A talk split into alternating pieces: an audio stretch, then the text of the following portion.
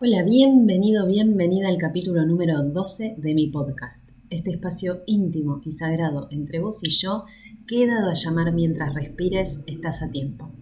Como cada capítulo voy a leer uno de los mensajitos hermosos que me mandan por Instagram y esta vez llega de Pamela de Guatemala y dice, me está gustando tu podcast, me ha ayudado a sentir que la vida es una carrera y cómo saber manejar la presión de sentir que el tiempo se me pasa. Me da paz escucharte. Muchas, muchas gracias, Pame, cortito pero profundo, así que muchísimas gracias. Y ahora sí, vamos a lo que nos compete, que es, redoblantes, la gratitud. Desde ya te aviso que el capítulo de hoy es pura interpretación mía. No hay una base científica ni un libro concreto que avale que lo que yo te voy a decir es verdad. Así que por lo tanto no me creas nada. Quédate con lo que te sume y con lo que te resuene y todo lo demás soltalo. Hoy quiero decirte cómo la gratitud puede cambiar tu vida, puede cambiar tu realidad, porque lo experimenté y lo experimento en primera persona. Pero además este capítulo va a ser una especie de chusmerío de patio de vecinas, porque por primera vez no solo voy a contarte sobre mí, sino la experiencia en una de mis sesiones. Obvio con el permiso de ella, ¿no? Voy a contar cómo la gratitud le cambió la manera de vivir determinado momento de su vida. Voy a empezar por definir para mí lo que es la gratitud.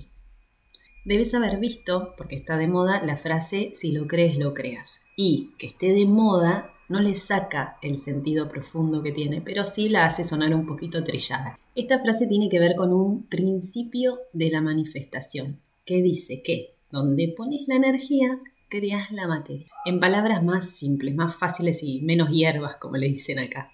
Si vos pones tu energía en lo que no querés que pase, va a terminar pasando. Pero si al contrario pones la energía en lo que sí querés que pase, tarde o temprano también va a pasar, porque donde pones el foco, creas tu realidad. Hay una frase de Henry Ford que dice, si crees que puedes lograrlo, estás en lo cierto, y si crees que no puedes lograrlo, también estás en lo cierto.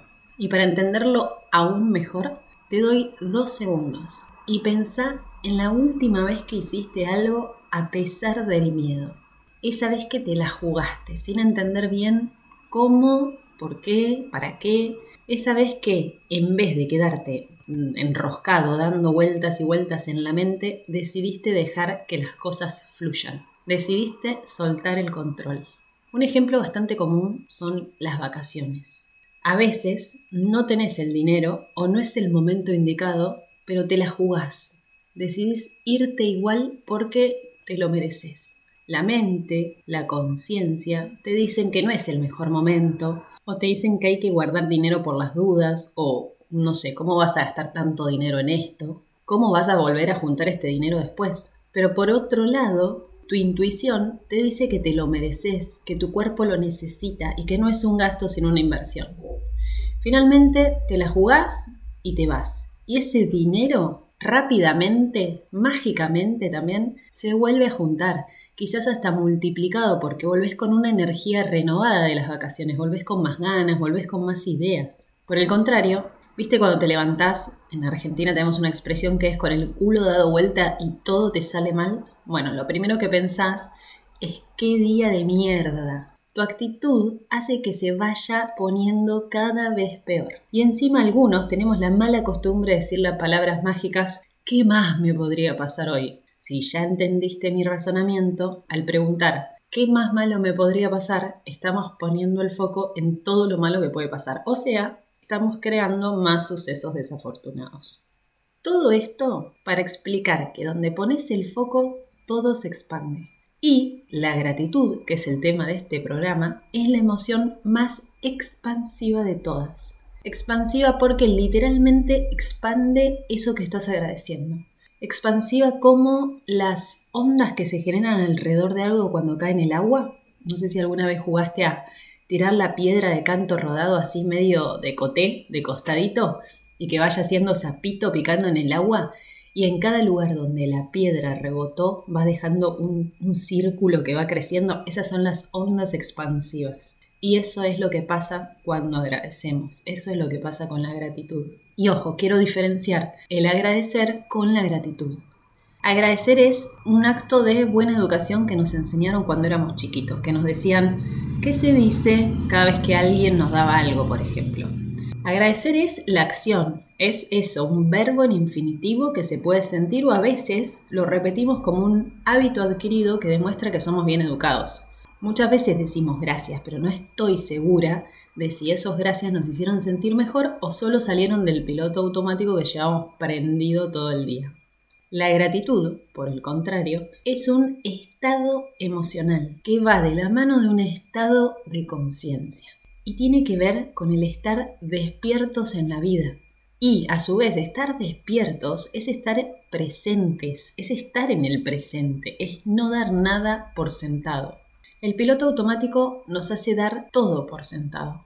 Damos por sentado, por ejemplo, que a la mañana siguiente nos vamos a despertar. No sé, damos por sentado que tenemos que respirar. Hay un cuento zen en un libro que estoy, en un audiolibro que estoy escuchando que se llama Este dolor no es mío y que lo súper recomiendo, donde un hombre empieza a tener problemas para respirar. Y como la medicina no le encontraba razón aparente, no, no le encontraba la razón a ese problema, el hombre decide acudir a la medicina oriental, en un lugar donde iban personas con problemas de todo tipo a sanar pero espiritualmente.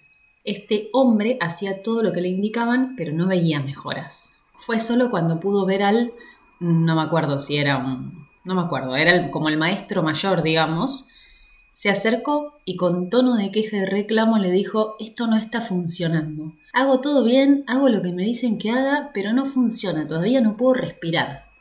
Y este maestro lo miró y le dijo, ¿y quién te crees tú que eres para respirar? Para el hombre fue un baldazo de agua fría, pero también un baño de humildad. Si de verdad no pudiera respirar, estaría muerto. Pero estoy vivo, pensó. Y cada día que me levanto es un día más que sí respiro. Y a partir de ahí empezó a ver todo distinto. Cambió la queja por gratitud.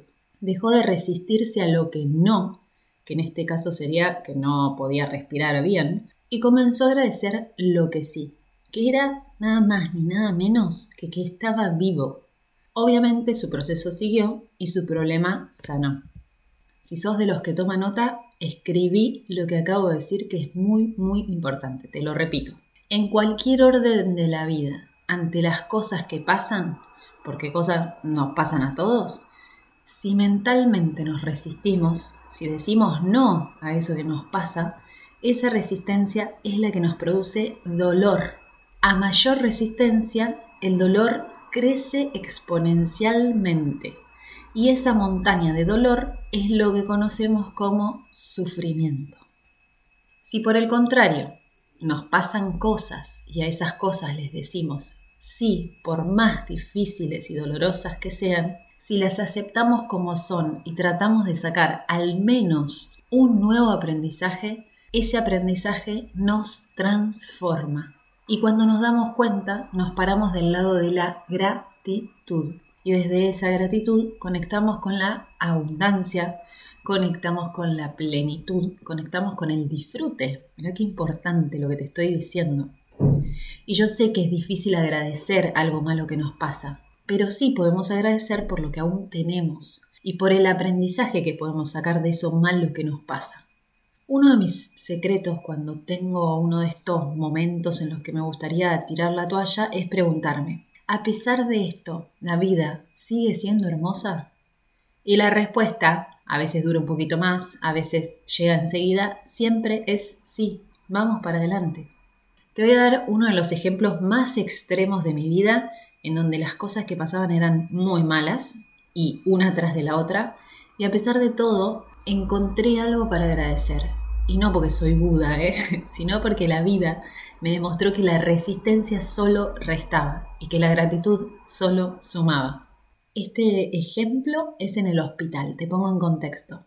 Mi marido en ese momento, 35 anitos, una leucemia muy agresiva y avanzada, nos citan a una reunión con muchos médicos para explicarnos cómo iba a ser su trasplante de médula. Previamente, te cuento, habían buscado eh, un donante compatible por todo el mundo y no había. Y de sus cuatro hermanos, había solo dos que tenían el 60% de compatibilidad.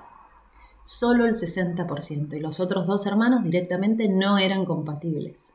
No era una situación para nada ideal, era muy arriesgada, pero era eso o nada. Y todo había que decidirlo rápido porque la enfermedad no nos daba tregua.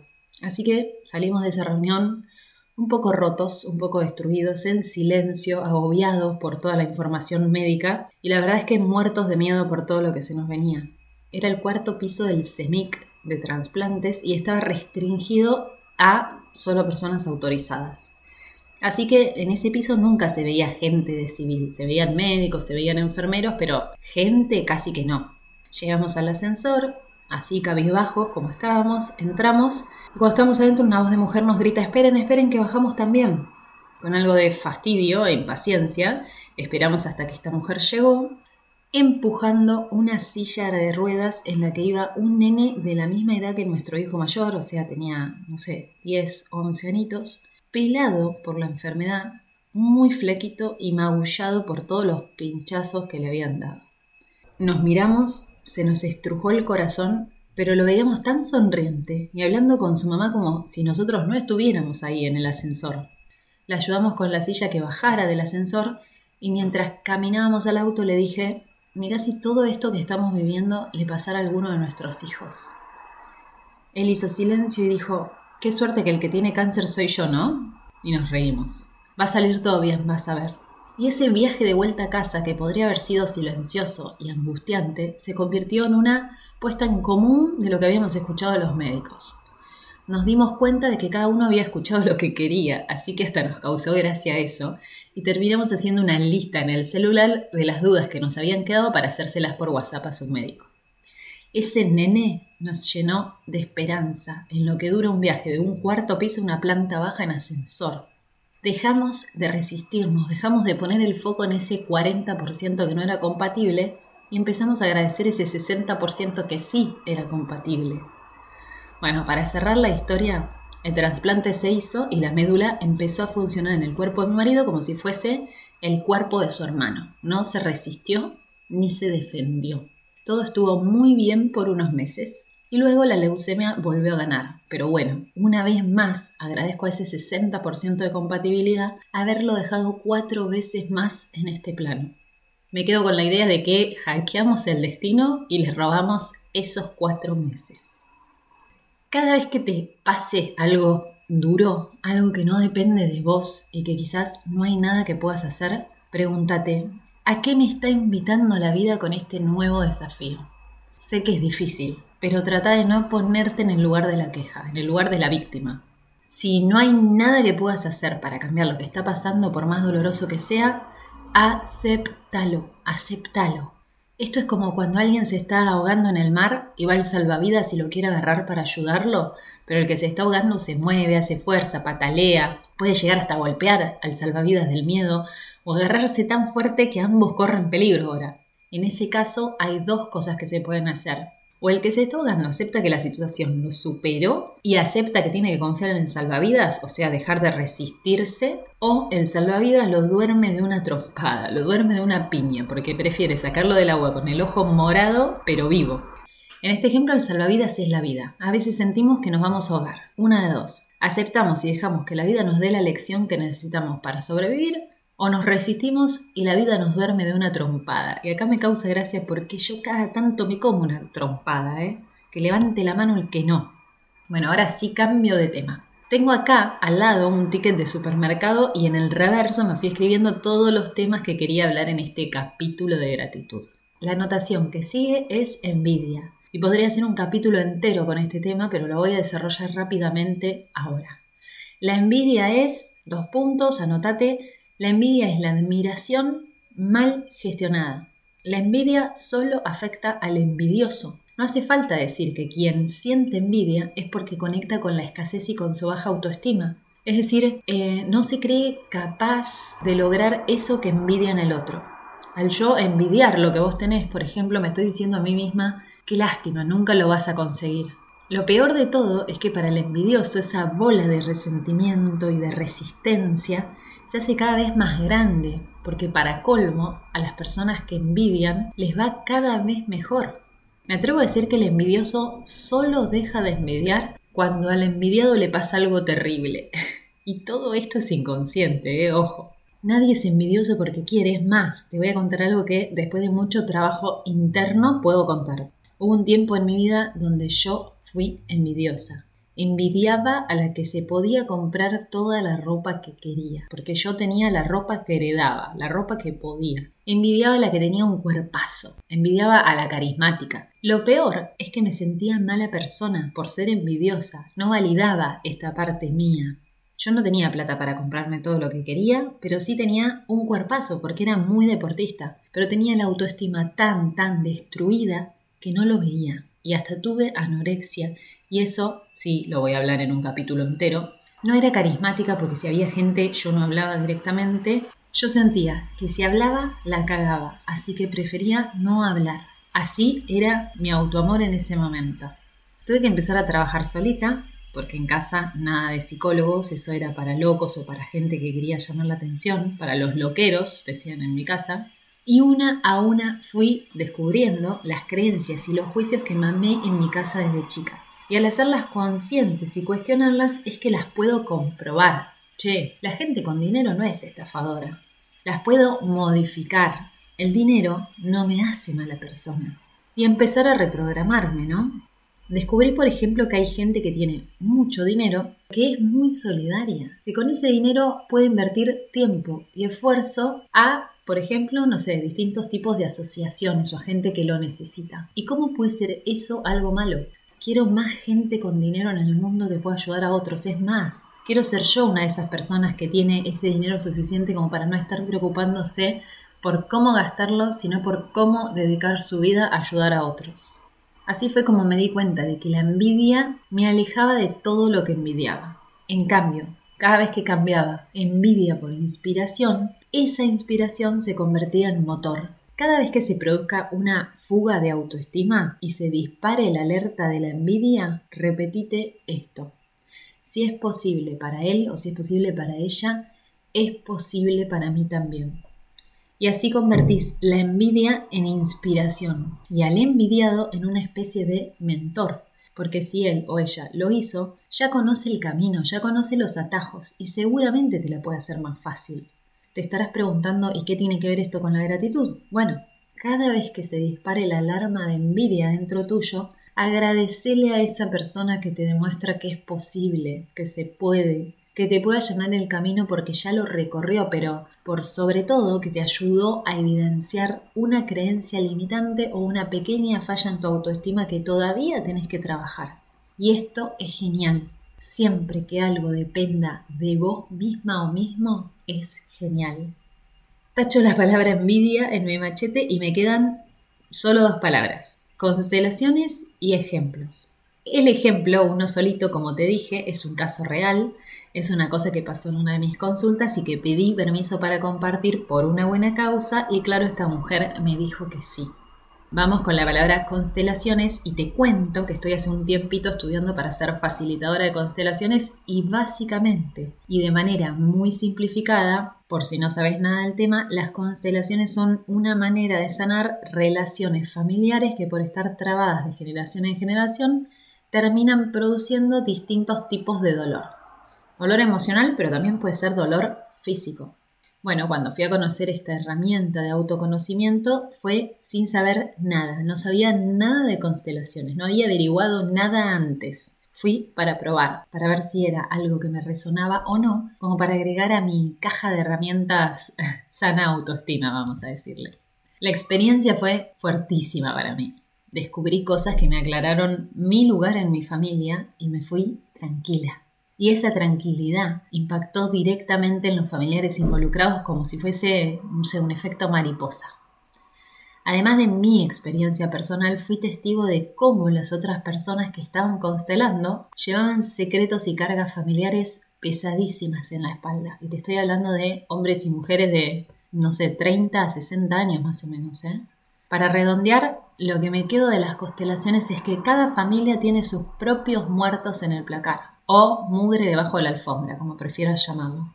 No podemos volver el tiempo atrás y reprocharles, pedirles explicaciones o ni siquiera tratar de entender por qué hicieron o dijeron tal cosa que produjo tanto dolor. No sabemos, no podemos y no nos corresponde. Lo único que podemos hacer para estar en paz es aceptar primero y agradecer después.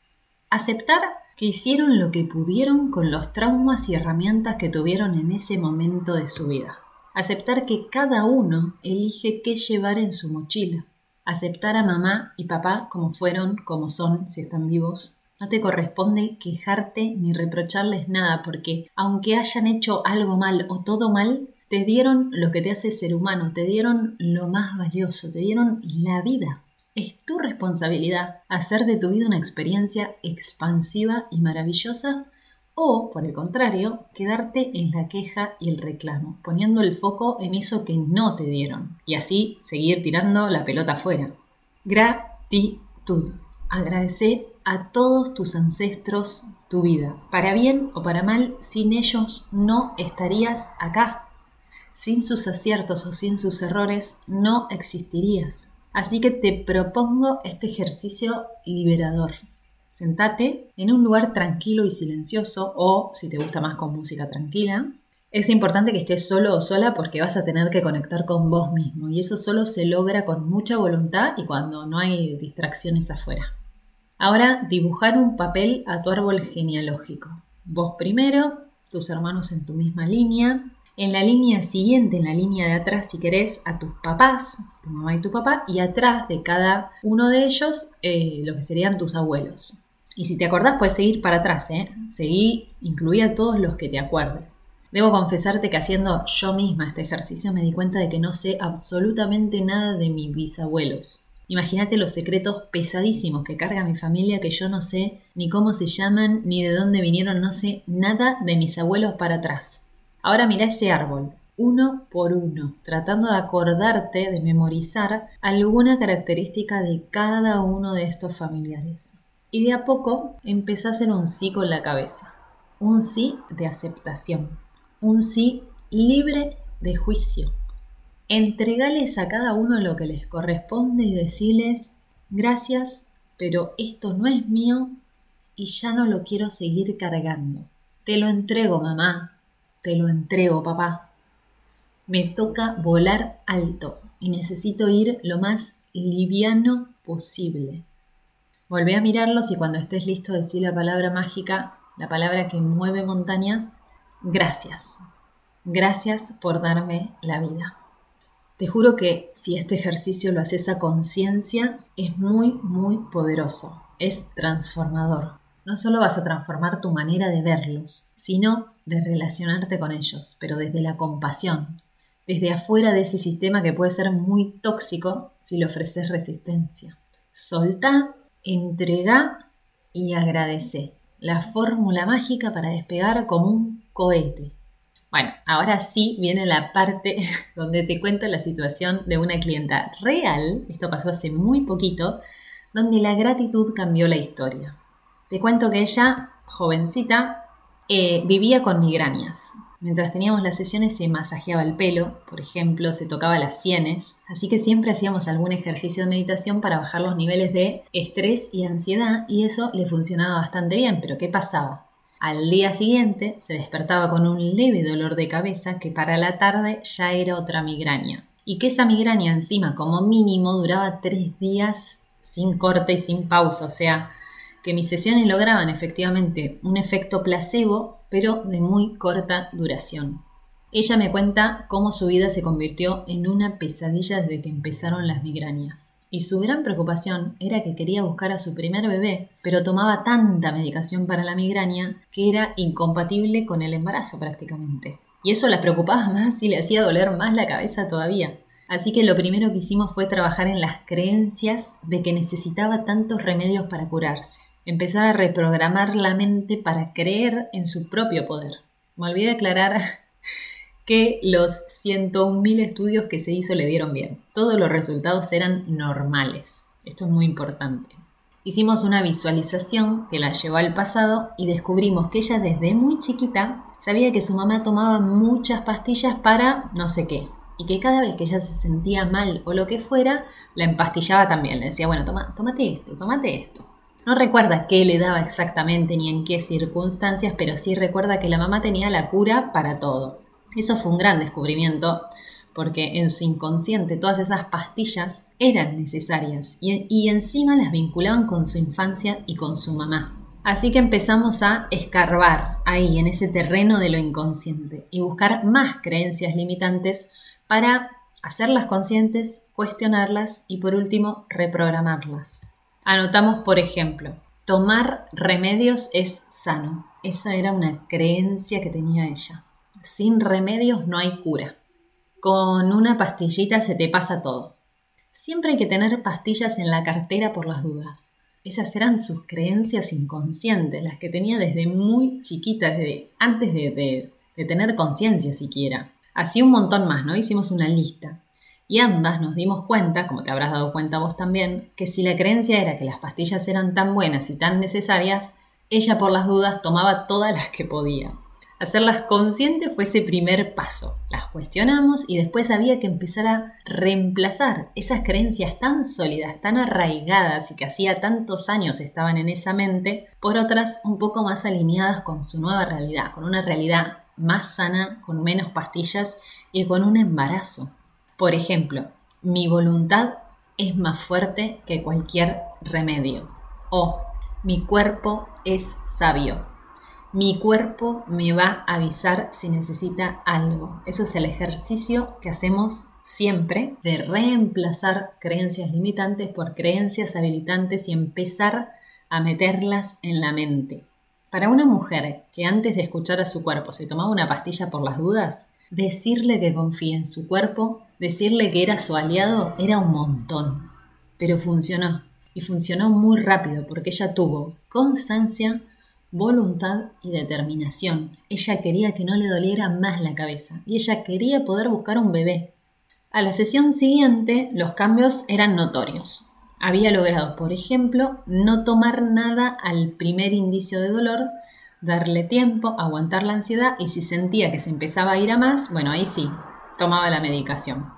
Pero si no, seguía sin tomarla, al punto que dos días de los siete que tiene la semana se mantenía limpia de fármacos. Hoy vamos a ponerte incómoda. Vas a dejar de luchar contra los dolores de cabeza. Los vas a recibir cuando vengan, los vas a aceptar con amor y paciencia y les vas a agradecer que estén ahí. Es tu cuerpo hablándote, es tu cuerpo diciéndote algo. Ahora me río cuando me acuerdo de su cara. No sé cómo contuve la risa en ese momento. Sé que escuchan todos mis capítulos, Así que ahora se debe estar muriendo de risa pensando en ese momento. Dejar de luchar contra los dolores que la hostigaban a diario, recibirlos con amor y paciencia. Pues hasta ahí ponele que podía intentarlo, pero agradecerlos too much. No entiendo, me dijo, con voz de devolveme la plata de esta consulta, por favor, gracias. Sí, agradecerles, porque el dolor y la fiebre siempre están del lado de la salud son las maneras que tiene el cuerpo de avisarnos que algo anda mal o de obligarnos a hacer una pausa. Esas migrañas vienen por algo que no es médico, así que vamos a tratar de entenderlas y para eso necesitamos dejar de odiarlas y dejar de enjuiciarlas. El dato más importante que rescatamos es que su primera migraña fue el día que falleció su mamá. Ella estaba fuera del país y por perderse un avión no pudo despedirse de su mamá como hubiera querido. El estrés de la pérdida de su mamá y de haber perdido el vuelo encima le causaron su primer gran migraña, y al cabo de unos meses esas migrañas se hacían cada vez más fuertes y recurrentes. La semana siguiente ella había practicado la gratitud y esa gratitud le dio claridad y esa claridad la fue liberando de sus migrañas. Ella solita se acordó que cuando su mamá le daba pastillas, ella se quejaba mucho hasta que se tomaba, o sea, no era sumisa, le daba pelea a su mamá. Ahora su mamá no estaba y su manera de compensar su culpa por haber perdido el vuelo y no haberla podido saludar era tomarse todas las pastillas sin chistar, sin pelear. Ella vivía esas pastillas como una especie de fidelidad a su mamá. No hubo más que deslinkear el amor por su mamá de las pastillas como para que su cuerpo dejara de buscar excusas para tomarlas. Hoy ella agradece su cuerpo el haber aguantado sin intoxicarse, el haber soportado tantos estudios, mil estudios se hizo, y soportar el dolor y todas esas emociones sin haber colapsado. Ahora queda empezar a trabajar una relación más sana con su propio cuerpo, porque va a contener muy prontito, si todo sale bien, al fruto del amor que tiene con su pareja. Este es un caso muy extremo, le mando un beso enorme, te quiero. Este es un caso muy extremo, pero muy, muy valioso para mí, porque avala esto que vengo diciendo, de que la gratitud sana. La gratitud es el pilar más fuerte de bienestar físico y mental más poderosa que cualquier terapia, más poderosa que la culpa y más poderosa que el maldito miedo. Hasta acá el capítulo de hoy con final feliz. Espero haberte sumado algo de valor, espero haberte sembrado una duda y también una esperanza. Me toca a mí. Gracias por estar ahí, gracias por escucharme, por escribirme y por dejarme hacer esto que me encanta, me nutre y me ilusiona. Te invito a escribirme qué te pareció este capítulo en mi Instagram con amor.leti y te pido que me ayudes a llegar a más gente si mi mensaje te resuena y compartir este capítulo a quien creas que puede necesitarlo.